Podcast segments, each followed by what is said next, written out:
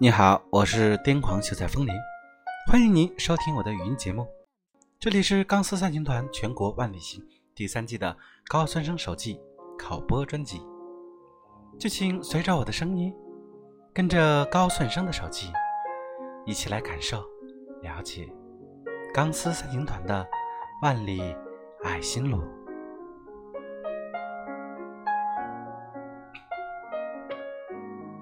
高顺生手记第八期，二零一七年四月二十一日，星期五，晴转多云。晴转多云，久违的气候特征。在北京住久了，很少关心每日天气的变化，因为北京的天气从来只有两种：晴天或不可描述。以至于在京城生活久了，会怀疑这个世界上真的存在多云的阴天吗？而铅灰色的天空往往让答案变得莫衷一是，甚至不可描述。然而，今天从日照进入江苏地界，骤然遇见真的阴天，差点哭得像个两百斤的孩子。这感觉就像是一个坐井观天的北京人，一眼看见无边的大海。那么，钢丝三行团全国万里行第三季，自出发至今已经有一个礼拜。按照以往的经验，这是一个危险信号频发的时期，因为有新成员的加入，各方面都需要磨合。首先是安全。刚哥从第一季到第三季，一直着重强调安全第一，其次是团队精神。记得当年我起草钢丝三行团章程的时候，刚哥特意强调，钢丝三行团没有个人行为，他是从战略的角度考虑，因为这样可以保持钢丝三行团的纯粹和纯洁性。按照我的理解。团队就是大家之间的彼此协作，互相守护。我始终深信，哪怕这个世界再崩坏，那些善良有爱、诚信助人、开朗热情、有团队合作精神的人，无论到哪里，都会受人欢迎与尊重。安全第一与团队精神，在某些方面。要彼此相互影响。记得万里行第一季的时候，还有个兄弟陪我们走了几站，他就是某杂志的主编高亮，摩托车骨灰级的爱好者，也是万里行的最早策划人之一，有十分丰富的户外组队经验。关于第七天是至关重要的关键时期，这个理论就是他提出来的。事实上呢，第一季我们高强度的奔波，反倒让团队很快就找到了默契。第二季也是有新成员加入，但一路平稳度过。现在第三季已经开始了一个礼拜，我们今天预计好的行程呢，是从山东日照辗转至安徽合肥，一直在路上奔波。那么结果，因为这几天舟车劳顿，团队磨合也到了最关键的时期，大家在体能方面也需要缓一缓，以待恢复。所以我们选择在淮安市盱眙县静停休整。其实还是有些副作用的体现啊，都是因为节奏没踩准导致。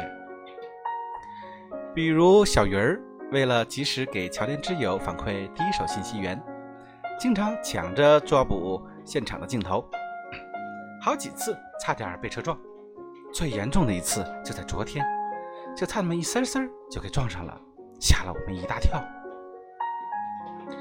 还有负责视频直播的主播小丽，每次下高速都要第一时间直播当地钢丝家人热情欢迎我们场景。高速出口附近何其危险，我们反复的叮嘱他。安全第一，视频哪怕咱们没直播成功，那也是团队责任。可他就是那么拼，每次都忘了我们的嘱咐。看到货车从他后背呼啸而过的场景，不知道有多吓人呢。而我则有些感冒，在季节交替的当口感冒。按照前医院院长、现万里行总指挥林纳森的话说。人体自动排毒的季节到了，而我和我的朋友伏尔泰则一致认为，几个苍蝇咬几口，绝不可能阻挡一匹英勇的马。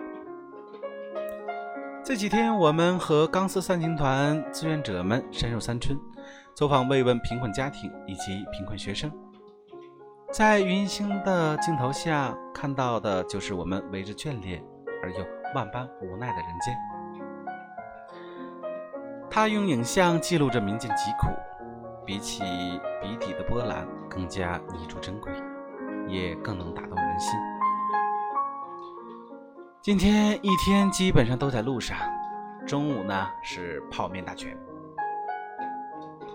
做公益应该是这样，我们会直面苦难，当然更多的苦难我们没有看见，还在苦苦等待救助。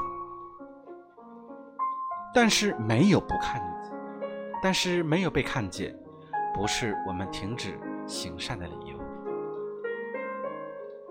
一个人最忧伤的事情，莫过于对他人苦难的漠视，这是信仰的缺失。人站在食物链顶端，靠的就是信仰。人若无信仰，岂非行尸走肉？正是因为信仰一元钱的善良，我们钢丝散行团的发展，从来都是依靠所有钢丝们凝聚在一起迸发的力量，而不是来自某些强大意志的垂青。不朽的途径有很多，但我们钢丝的精神与行动始终是一致的。那就是坚持践行慈善纯公益的全民慈善，用不会影响生活的一元钱去温暖全世界，用我的心亲吻我的灵魂，一起加油吧！感谢您的收听，并邀请您关注新浪微博钢子，以随时了解钢丝三行团全国万里行第三季的最新动态。